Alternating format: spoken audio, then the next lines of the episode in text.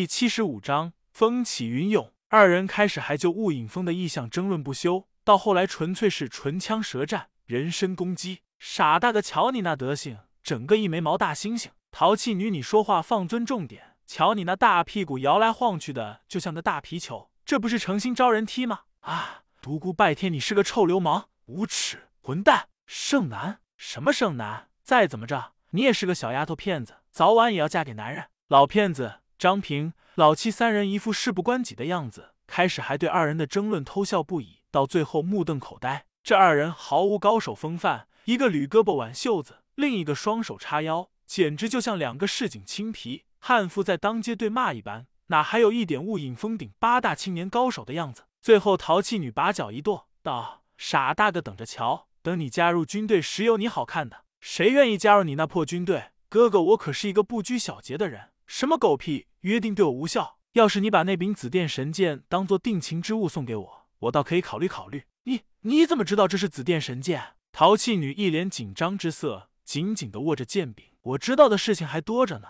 为什么要告诉你？哼，等着瞧！淘气女如一阵风般跑了。当独孤拜天一行人步入清风帝国境内时，已基本上摆脱了搭讪的武林人。老七道：“老大，你一不小心又成名人了。”不过这次你好像不是威名大振，但被那个眉毛怪掳走，好像也不太算丢脸。独孤拜天道：“老七、张平，我们该分手了，就此别过吧。”不行，老大，我们决定跟着你混了，以后就跟着你了。不行，你们还是赶快回家吧。张平和老七用求助的眼光望向老骗子。老骗子前辈，好了，拜天就让他们跟着你吧。自从老骗子表明身份后，独孤拜天就强迫张平和老七两人尊称他为前辈。而他自己却不改口，依旧老骗子长，老骗子短。此时见老骗子为二人说话，他便答应了下来。二人欢呼不已。晚上住店时，独孤拜天走进了老骗子的房间。老骗子前辈，晚辈想跟您聊聊。少来，你小子什么时候跟我这么恭敬过？肯定有什么事，说吧。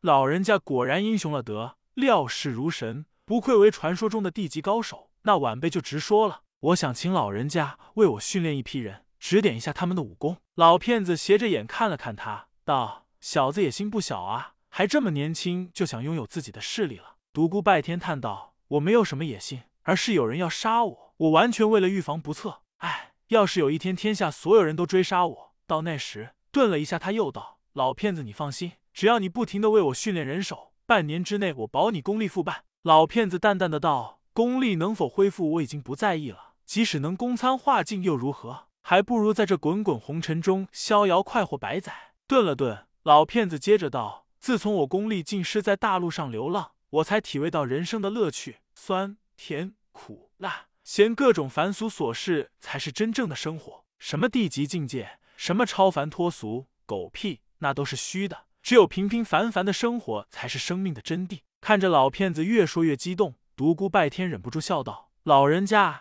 要是早就看破这一点。”就不至于走火入魔了。老骗子身体一震，叹道：“不错，有个老家伙就曾经劝过我，对武一字不要太执着。想来，哎。”沉默了一会，他又道：“反正我闲来也无事，就帮你训练一批人吧。”次日天蒙蒙亮的时候，一种直觉有人潜进了屋中。独孤拜天从睡梦中被惊醒，只见一条娇俏的人影悄悄的向床边前进。此时屋中光线还很暗淡，看不清来人的五官。一股熟悉的体香隐隐飘进他的鼻中，但他还是想不起来人是谁。他悄悄将手放在了床头的剑柄上，突然一股刺骨的杀意自来人身上泛出，一道璀璨的剑光向他袭来。而与此同时，独孤拜天也动了，一道剑光自床头升起，当火星四射，独孤拜天拔剑击剑的动作一气呵成，将来人击退了四五步。趁这个机会，他披了一件长衫。冷雨，原来是你！来人是一个绝色少女。正是洛天宫的小公主冷雨，多日不见，冷雨清丽的脸颊有些憔悴，此时双目中正泛着刻骨的仇恨。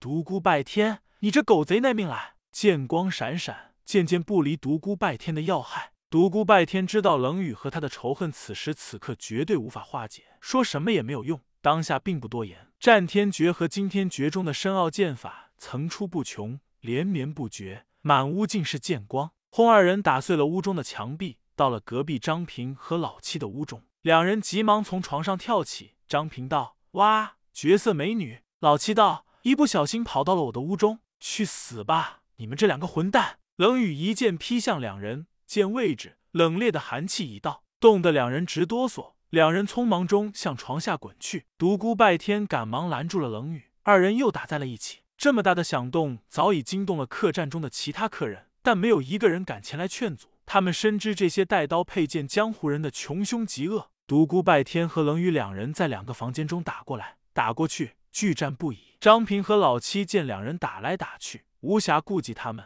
嘴上便闲不住了。老七道：“喂，老大，你怎么一不小心又招惹了一个大美女啊？什么时候给我兄弟两人各介绍一个呀？”张平道：“我看这个就不错。”冷雨恨得咬牙切齿。真是物以类聚，没有一个好东西，我早晚杀光你们！他一生气，剑法便有些凌乱。独孤拜天眼中金光一闪，笑道：“你们两个小子真是不知死活！这可是你们的大嫂，我的原配夫人，还不快快谢罪！”张平和老七两人会意，口中叫道：“大嫂，请多多原谅。”冷雨气得羞愤不已，他又想起了在深山中被独孤拜天侮辱时的情景。此时“大嫂”两字听来格外刺耳啊！你们这帮流氓，我杀了你们！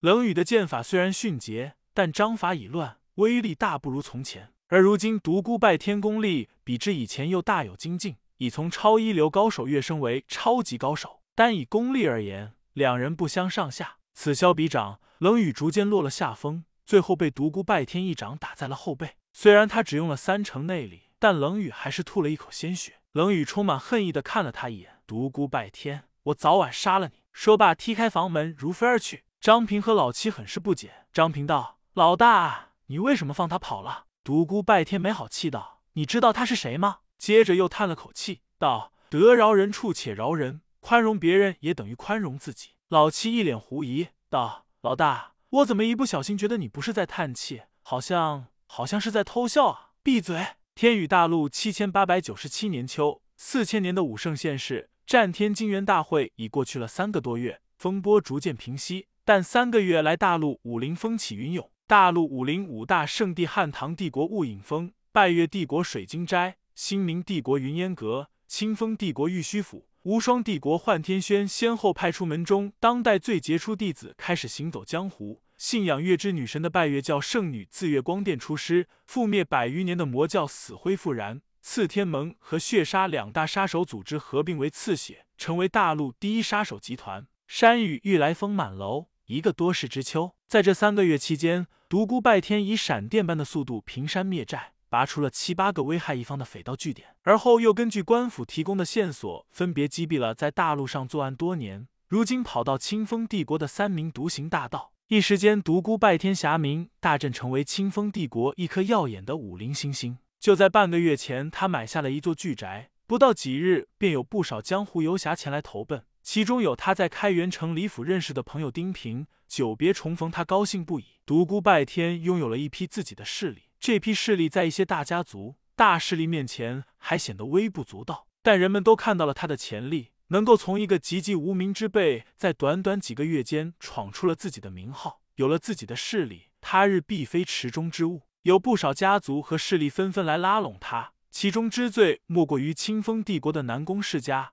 南宫世家在清风帝国的地位，就相当于汉唐帝国长风镇的司徒世家，一个跺跺脚就让整个帝国武林界颤三颤的武林大世家。南宫世家崛起于五百年前，数百年来高手辈出，近二十年来更是名声大振。刚刚退位让贤的上一代家主南宫无敌武功深不可测，虽然他自己一直对外宣称其功力还未达到王级境界，但有人推测他早已达到了王级之境。甚至以出窥帝境，他之所以让贤，就是为了潜心演武。